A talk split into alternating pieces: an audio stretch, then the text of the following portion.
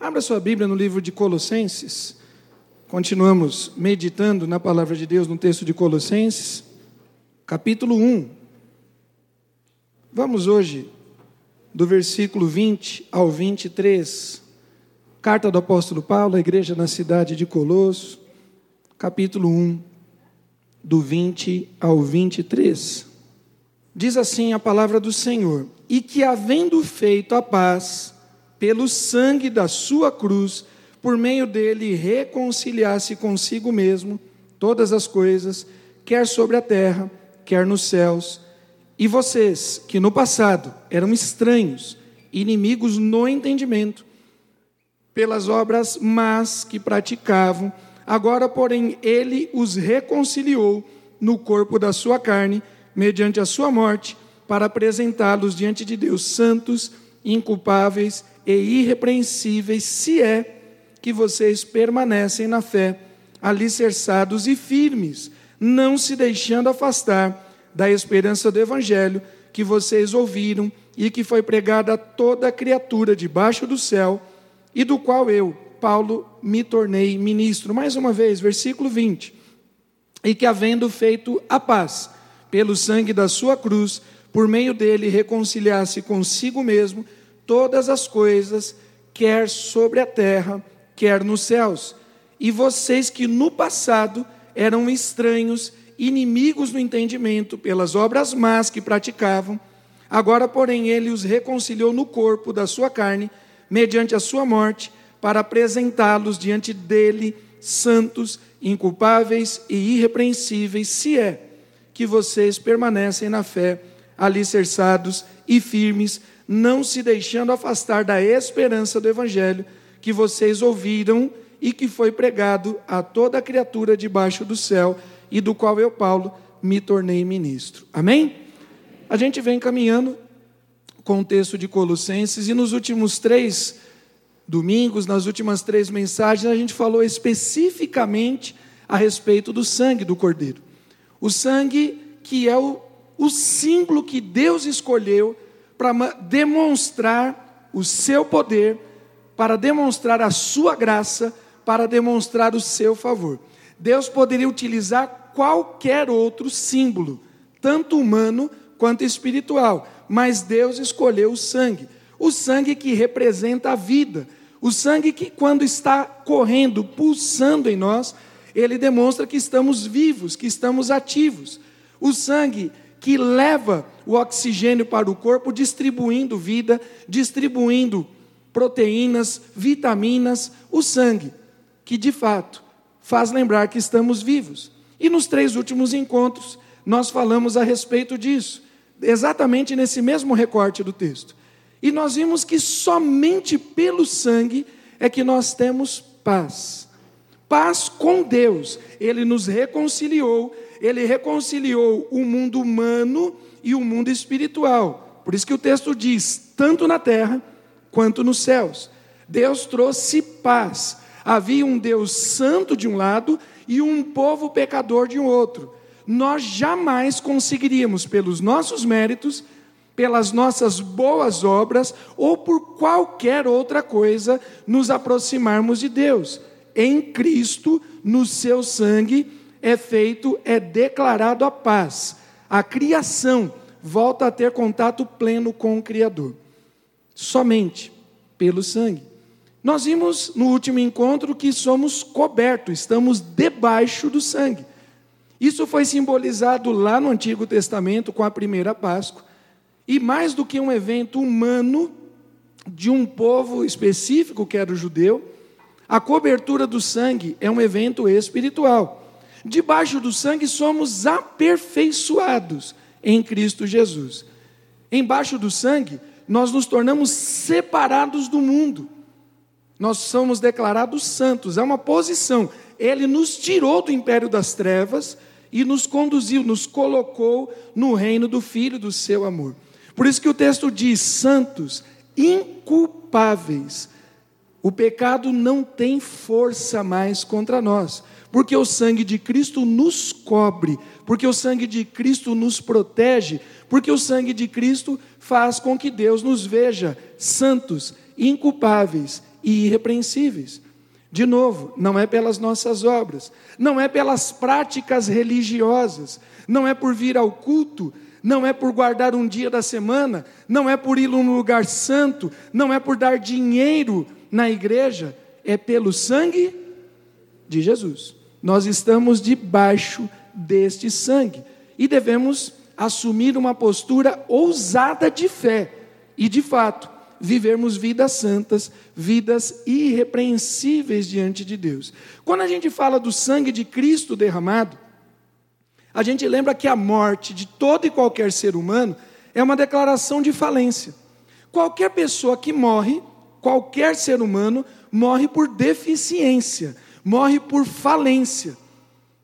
Os órgãos pararam de funcionar, deficiência imunológica, um acidente, uma doença, toda e qualquer morte é a declaração da nossa pequenez, da nossa fabilidade, da nossa limitação. Não é assim a morte de Cristo. Porque Cristo não morreu por falência, mas Cristo morreu por um ato de clemência clemência por nós, que éramos condenados, e Ele nos salvou. Cristo não morreu por fraqueza, Cristo morreu por um ato de grandeza foi um grande amor que se manifestou por cada um de nós. O resultado final da cruz não é o estado último de quem está sofrendo e tem dor, mas o estado final da cruz é a declaração sublime de amor. Ele nos amou até o fim, porque houve a declaração: desce da cruz e salva-te. Mas o único que não precisava de ser salvo era justamente aquele que ali estava pendurado. A morte de todo e qualquer ser humano que não tem fé é a declaração do fim. A morte de Jesus é o começo para uma vida nova, eterna para cada um de nós. A morte de Cristo, a morte de qualquer ser humano, é uma despedida. Mas a morte de Cristo é novidade de vida, porque aquele que está em Cristo, nova criatura é. Deus escolheu um símbolo, querido, Ele escolheu o sangue para demonstrar a reconciliação. Agora nós voltamos a ser um com Deus. E há um poder tremendo no sangue de Cristo. Querido, entre muitas coisas que o sangue de Jesus tem poder, o sangue de Jesus tem poder para nos salvar. Passa mais uma aí para a gente. Podemos ler juntos esse texto? De Hebreus 10. Tendo, pois,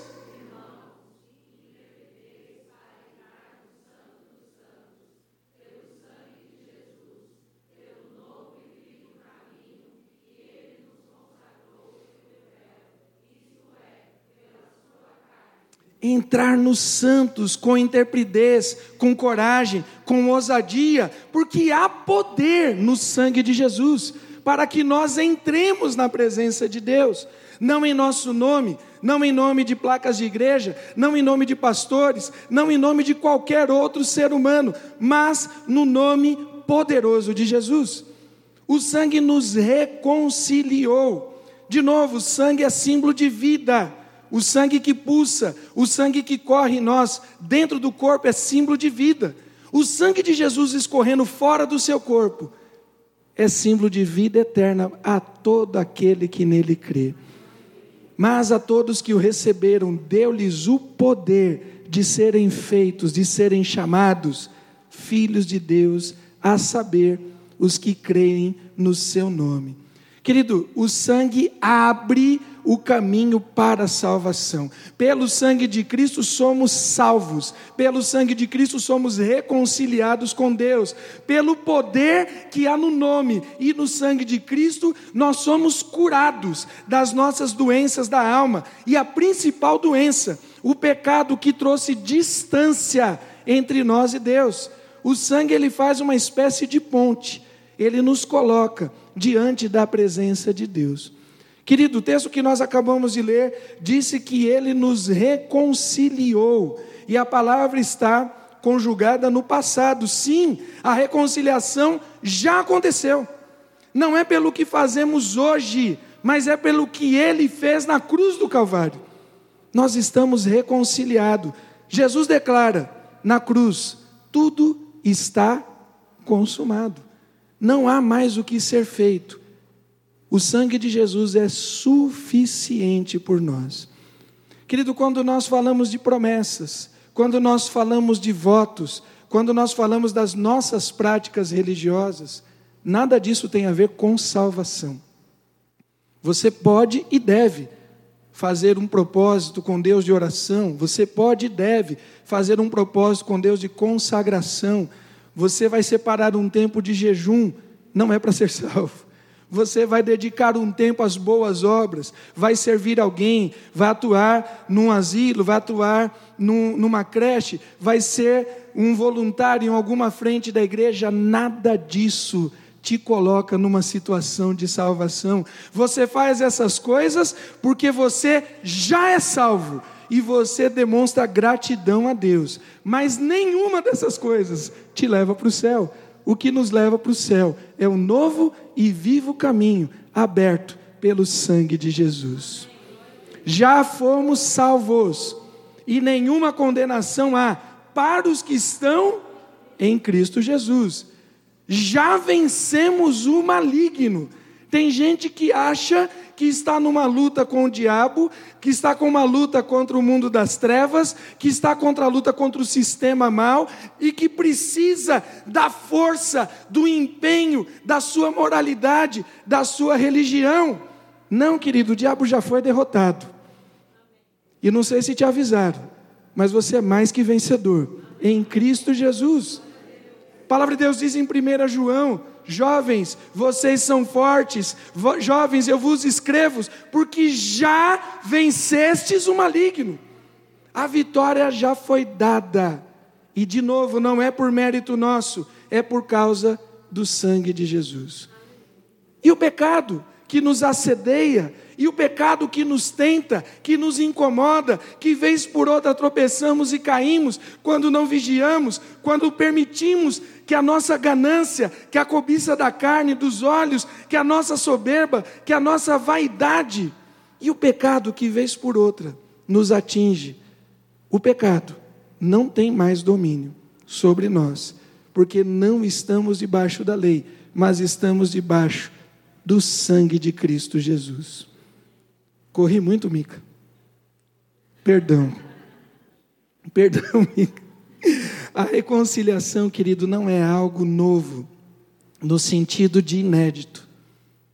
Ela é novidade na minha vida e na sua, quando cada um de nós aceitamos Cristo Jesus. A partir dali somos nova criatura.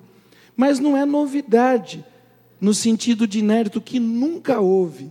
O ser humano foi criado à imagem e semelhança de Deus. E houve um momento da história que não tinha separação Deus visitava Adão e Eva e conversava com eles na viração do dia. Você consegue imaginar essa cena? No final do dia, de um dia de trabalho, de um dia de afazeres, não o tipo de trabalho que nós temos hoje que nos fadiga ao extremo. Você pode até ter alegria e prazer. Quantos aqui, minimamente, não estou falando de dinheiro, não estou falando de status, quantos aqui são felizes com as suas atividades, com o que você faz. De repente você nem é recompensado devidamente pelo que você, mas você gosta do que você faz. Quantos? Agora imagina, você que faz de alguma forma o que gosta, ou você aprendeu a gostar do que você faz, nem era o plano inicial, mas você aprendeu a gostar.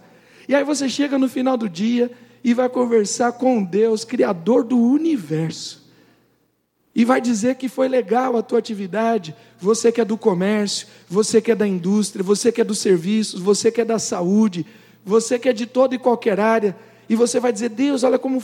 Já imaginou um negócio desse?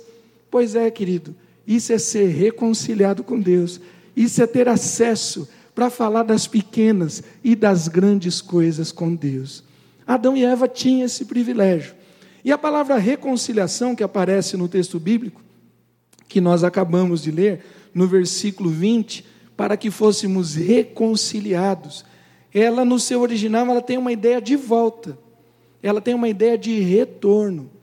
Na verdade, nós estamos sendo convidados a estar de volta com o Pai, porque Ele sempre esteve de braços abertos para nos receber.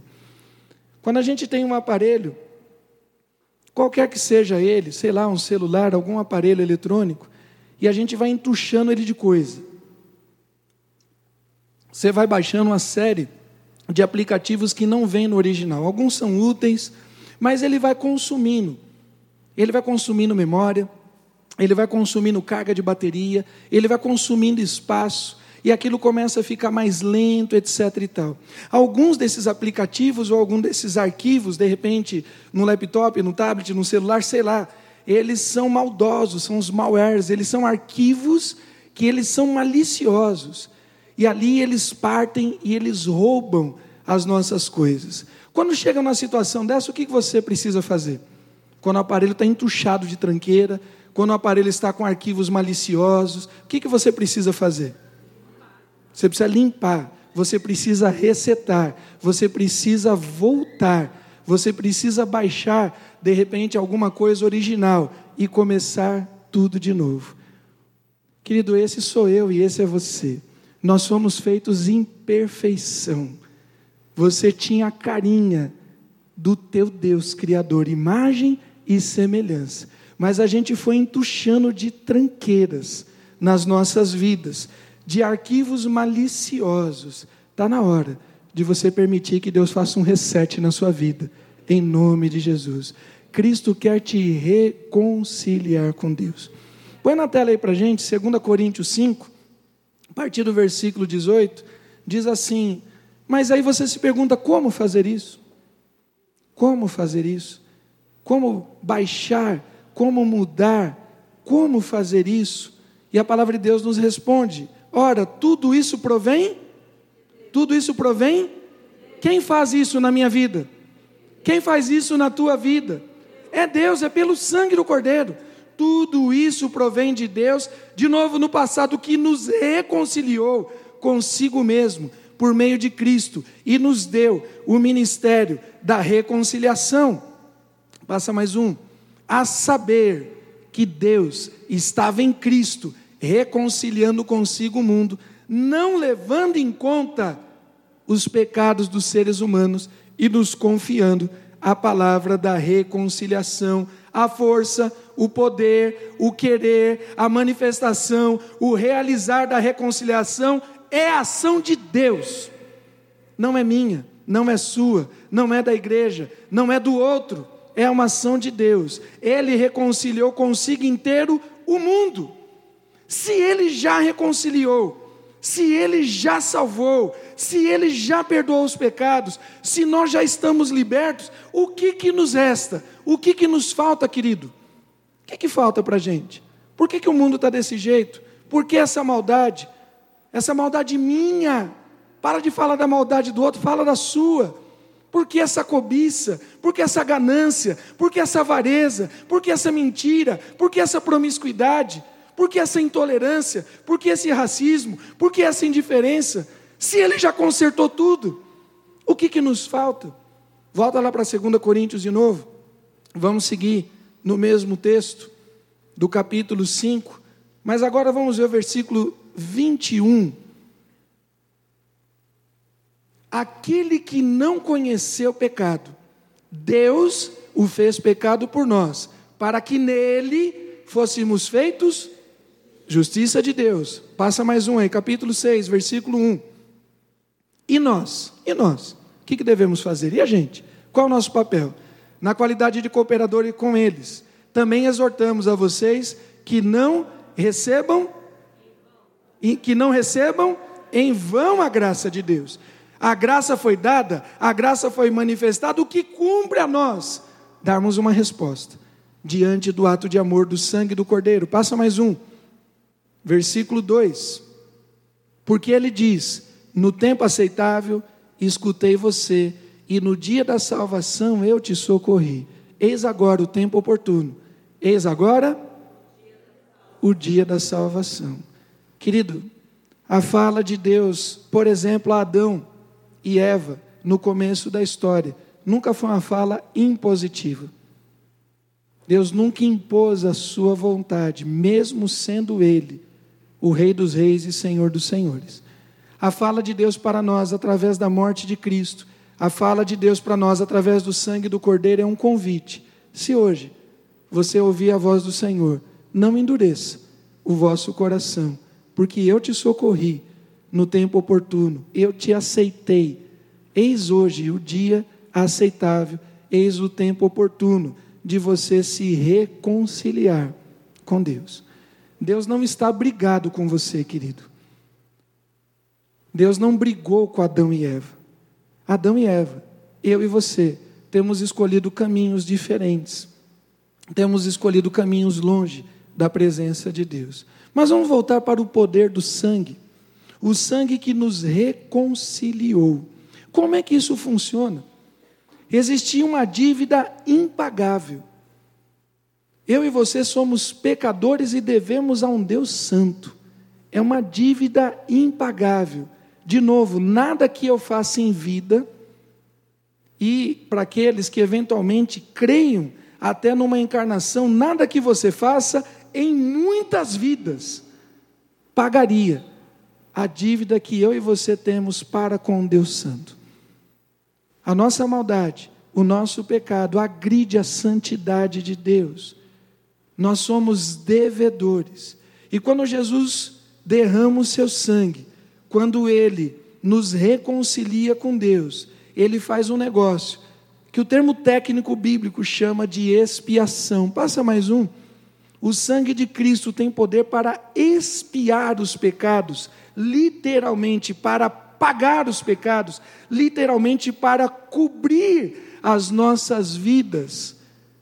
Nós que tínhamos uma declaração de morte, nós que estávamos condenados, condenados a uma vida eterna longe de Deus. Cristo foi e pagou. E o texto bíblico de 2 Timóteo, é, capítulo 2, versículo 3 a 6, diz o seguinte: 1 Timóteo, isto é bom e aceitável diante de Deus, nosso Salvador. Me ajude aí no que está grifado em amarelo.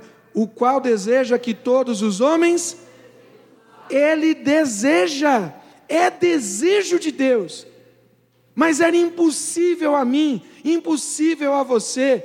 Não tem nenhum ser humano na história, nenhum líder religioso, nenhum outro Deus que tenha surgido na história que poderia nos reconciliar com Deus Santo. É uma dívida impagável. Aquele que era o credor assume o nosso papel de devedor. Ele assume o papel por nós. O desejo dele é que todos sejam salvos. Se eu desejo bem para alguém e aquela pessoa não pode fazer aquele bem, você está, sei lá, numa praia, num sítio, e você vê uma pessoa se afogando. Você vê uma pessoa literalmente morrendo.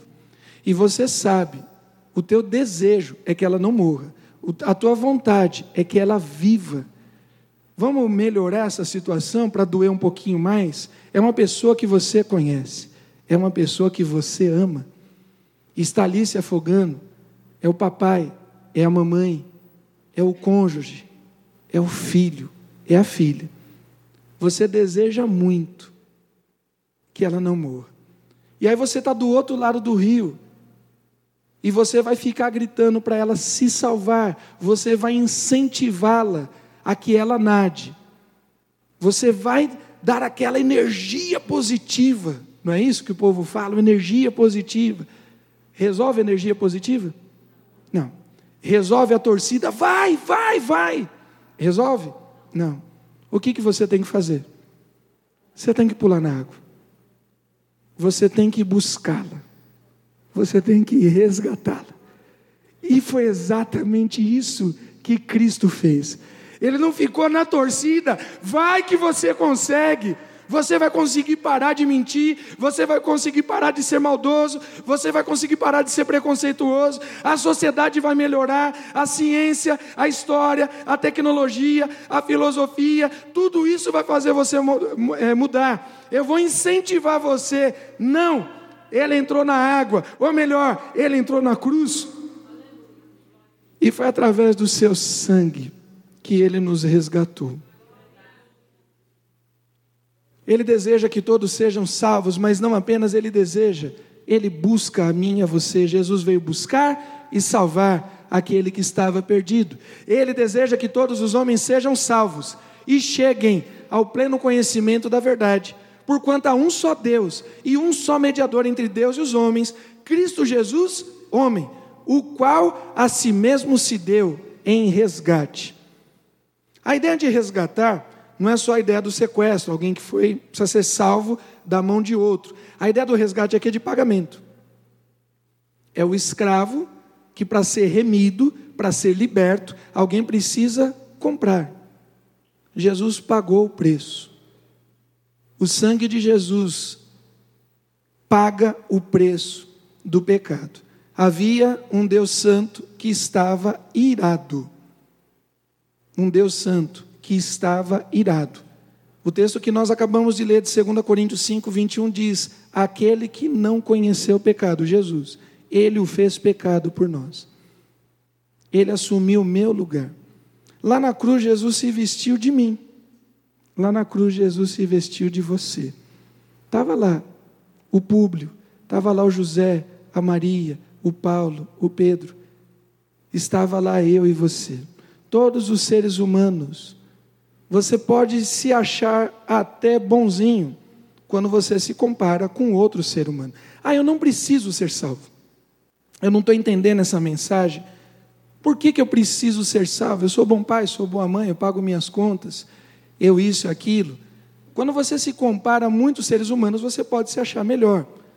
Você se compara, nós temos alguns extremos, vamos pegar nomes extremados para ficar fácil. Você se compara a Hitler, você se acha melhor. Eu jamais mataria milhões de pessoas. Eu jamais, você se compara ao Putin agora, eu jamais invadiria um país assim aleatoriamente.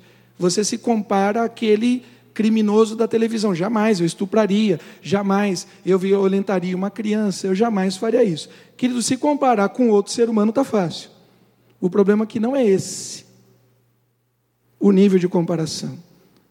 Nós precisamos olhar para Jesus. E aí nós nos vemos pecadores. Quem nunca contou uma mentira na vida e que tem a oportunidade de, de mentir agora, dizendo que nunca fez isso? Quem nunca contou uma mentira na vida e quer ter mais uma e dizer que nunca mentiu? Levanta a mão. Quem nunca mentiu? Vou abaixar a minha também. Se eu e você já mentimos uma ou outra vez, o que, que nós somos? Mentirosos. Quem nunca pegou nada de ninguém escondido? Nunca um lápis, uma borracha, uma bala, chocolate. Né? É fogo, precisa, é, precisa de muita perseverança. Se você pegou alguma coisa de alguém, do pai, da mãe, mexeu na carteira, na escola, do amigo, se você já pegou alguma coisa de alguém, o que, que você é? Fala, querido, o que, que você é? Você é ladrão, querido, e eu também. Mentiroso, ladrão, pilantra, corrupto. Quem nunca desejou, viu uma mulher diferente, um homem diferente, você casado, você compromissado, nunca passou pela sua cabeça um pensamento impuro. Você é promíscuo, querido, e eu também. Se comparar a Hitler é fácil. O desafio é se comparar a Cristo Jesus, que em tudo foi tentado, mas em nada pecou. Você deve a um Deus santo e ele pagou o preço, porque era impagável. Nós nascemos com uma tendência pecaminosa. O chamado pecado de Adão nos traz uma tendência. O texto de Romanos 3, 23 diz que todos pecaram e carecem da glória de Deus. Outra versão vai dizer, estão distantes da glória de Deus. Então nós somos pecadores, já nascemos tendenciosos. A gente apresentou o Luca aqui, criança linda, tem outras crianças que nós já apresentamos, ainda vamos apresentar mais uma no final do culto. E as crianças desde pequenininho, papai e a mamãe vai trocar um aninho, um aninho e meio, dois, vai ali, se vacilar, a criança vai dar um tapa na cara da mãe e do pai. Da onde vem isso? Dois, três aninhos na escola, na creche, pegou alguma coisa do amiguinho, fala assim, quem pegou? A criança faz assim. Aonde aprendeu isso? Não foi o pai e a mãe que ensinou a mentir desde cedo. Nós somos pecadores e necessitamos da graça de Deus. E o sangue de Jesus paga um preço impagável. Da onde vem essa maldade? Que desde pequeno eu e você temos. A palavra de Deus diz que há uma dívida. E o salário, o pagamento dessa dívida é a morte. Quando Deus cria todas as coisas, Ele não cria a morte. A morte é uma invasora, a morte é uma intrusa. Quem trabalha, que é assalariado, pode ter ou não, né? Alguns adiantamentos. A pessoa recebe no dia 30, mas dia 15 tem um adiantamento. Para você trabalhar durante o mês, alguns recebem um auxílio de condução, de transporte, de combustível. Alguns têm um auxílio para comer ou não. Essas coisas são complementos do salário. O salário é a morte, mas tem os adiantamentos. Você envelhece, você adoece, Olha, fulano está doente. Será que é pecado? Sempre é pecado, filho, porque nós somos pecadores. O que são as doenças? É o adiantamento. O que é a velhice? É o caminhar para o pagamento. Um dia todos nós pagaremos o preço do nosso pecado. Só que tem dois tipos de morte. Quem nasce uma vez, morre duas vezes. A pessoa nasceu uma vez, vida humana, ela vai morrer física e tem a morte eterna. Quem nasce duas vezes, nasce fisicamente e nasce de novo em Cristo Jesus, só morre uma vez. A matemática é diferente. Quem nasce uma vez apenas, morre duas. Quem nasce duas vezes, vai morrer no máximo porque também, se Jesus voltar antes, nós seremos arrebatados com Ele. As pessoas dizem assim: a única certeza da vida é a morte. Do crente, não. A única certeza é o arrebatamento. Se der tudo errado, a gente vai morrer. Mas se Jesus voltar antes. Vez por outra, quando eu saio do serviço, eu falo isso. Né, tem o, o seu Vanúcio, que é o porteiro ali, um amigo muito querido, eu falo para ele: Seu Vanúcio, se der tudo errado, terça-feira eu volto. Porque se alguma coisa der certo, eu estou indo embora. Nós cremos que Cristo voltará para nos buscar. O preço já foi pago, querido. O preço já foi pago. E a vontade de Deus é que você seja salvo. O preço já foi pago. Cristo já reconciliou todas as coisas com Ele, no céu e na terra. Mas tem um detalhe: não se iluda então você está dizendo, pastor, que uma vez que Cristo reconciliou, o sangue de Cristo é tão poderoso que nenhuma pessoa, no final das contas, vai ser condenado? Não foi isso que eu disse. Eu disse que o sangue já reconciliou as coisas no mundo dos homens e no mundo espiritual, que Deus já pagou o preço, que Ele já fez todo o acordo, todo o conserto. Mas esse desejo, ele precisa ser cumprido na minha vida e na sua no dia de hoje. Jesus vai dizer a Nicodemos: é necessário nascer de novo. Quem nasce da carne é carne, quem nasce do espírito é espírito. É necessário nascer de novo.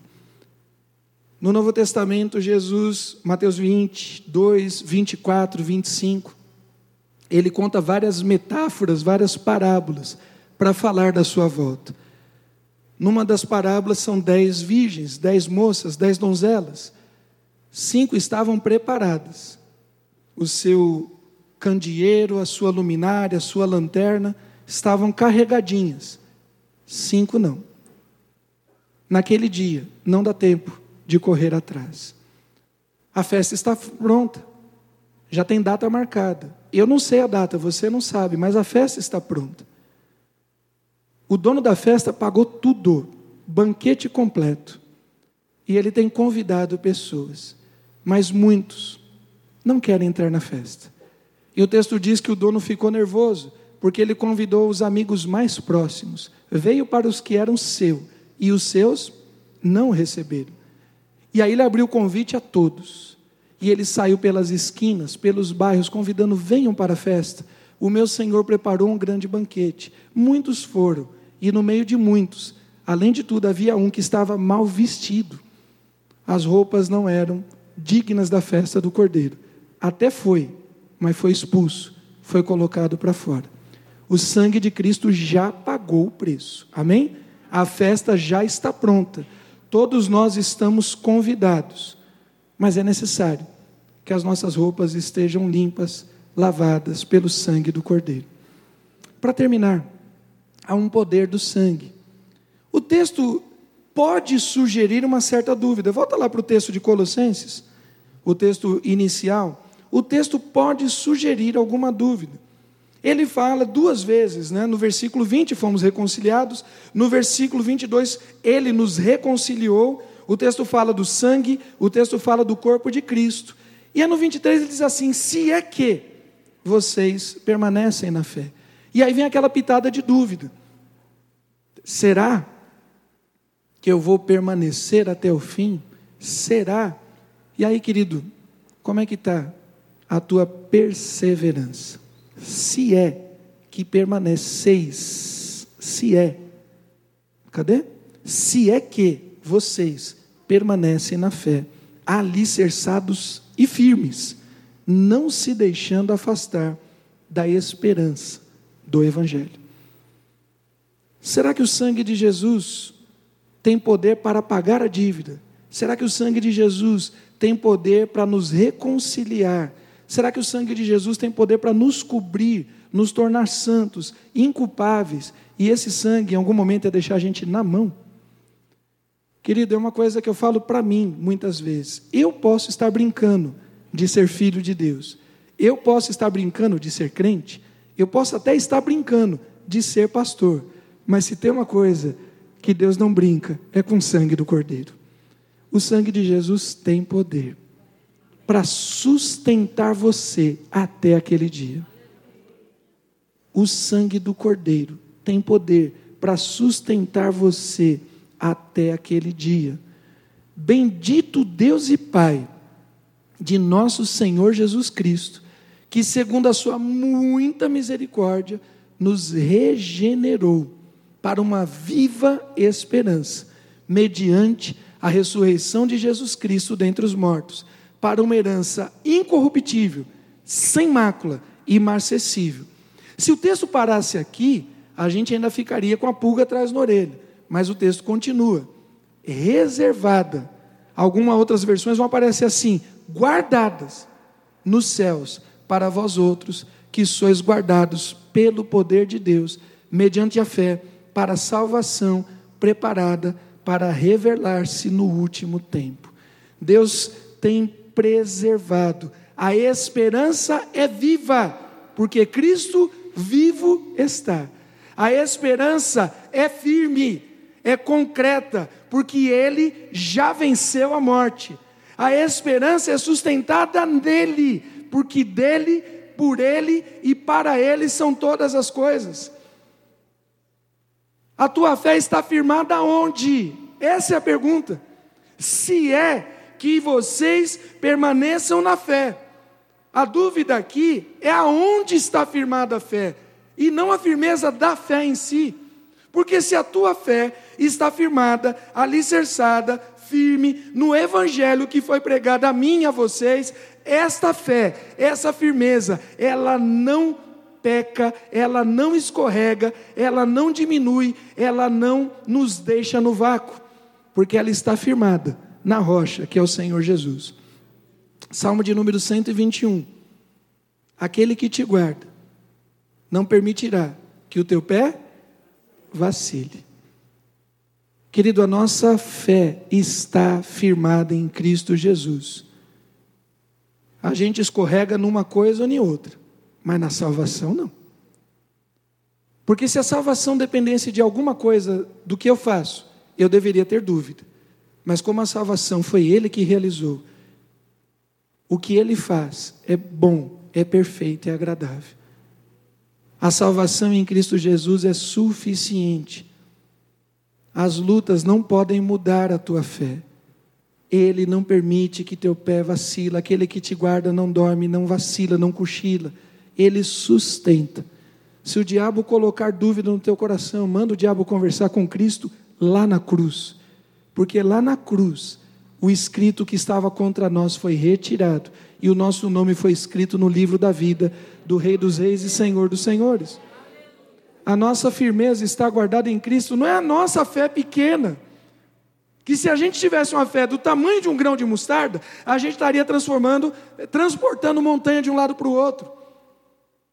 Não é a nossa fé pequena, não é a nossa dubiedade, não é a nossa fraqueza, é o poder do sangue do Cordeiro. É o poder do sangue de Cristo Jesus. Querido, a firmeza de fé não é condição para validar a nossa salvação. Não são as obras que dizem que somos salvos, não é o que a gente manifesta da fé. A manifestação da fé, ela tem a ver com o reflexo daquilo que está no nosso interior. Mas o que sustenta a nossa salvação é um fato de que Cristo Jesus morreu por nós, sendo nós ainda pecadores. Pensa num trem, daqueles trens antigos, que tinha locomotiva, que tinha Maria da Fumaça. O trem tem muitos vagões, certo? Muitos vagões. Pensa nesse trem como a tua vida cristã. Me ajuda aí, quais são alguns vagões? O que, que a gente carrega na nossa vida cristã? O que, que tem na vida cristã? Tem bênção na vida cristã? Sim ou não? A bênção não é a Maria Fumaça. Não são as bênçãos que puxam a nossa vida cristã. Tem comunhão entre os irmãos? Às vezes sim, às vezes não. As, as bênçãos vêm e vai, a comunhão também vem e vai. Tem, que mais? Me ajuda em coisas. Tem louvor? Tem adoração? Tem. Tem pregação da palavra? Tem. Tem uma série de coisas nesse trem. Nenhuma delas é a Maria Fumaça. Nenhuma delas puxa. Bênção vem e vai. Comunhão com os irmãos vem e vai. Emprego, saúde vem e vai. Tudo vem e vai. Mas tem uma coisa que não muda: o fato de que Cristo Jesus morreu por nós, sendo nós ainda pecadores. Esse é o carro-chefe que conduz o nosso trem. Se a tua fé estiver nesta verdade, você está alicerçado e a tua salvação não corre perigo. Se a tua fé estiver em qualquer outra coisa, em placas de igreja, em pastores, em seres humanos, em você, na sua bondade, você está perdido e ainda não teve um encontro com Cristo Jesus. Baixe sua cabeça um instante, vamos orar. Pelo sangue, há poder no sangue de Jesus. Há poder no sangue de Jesus.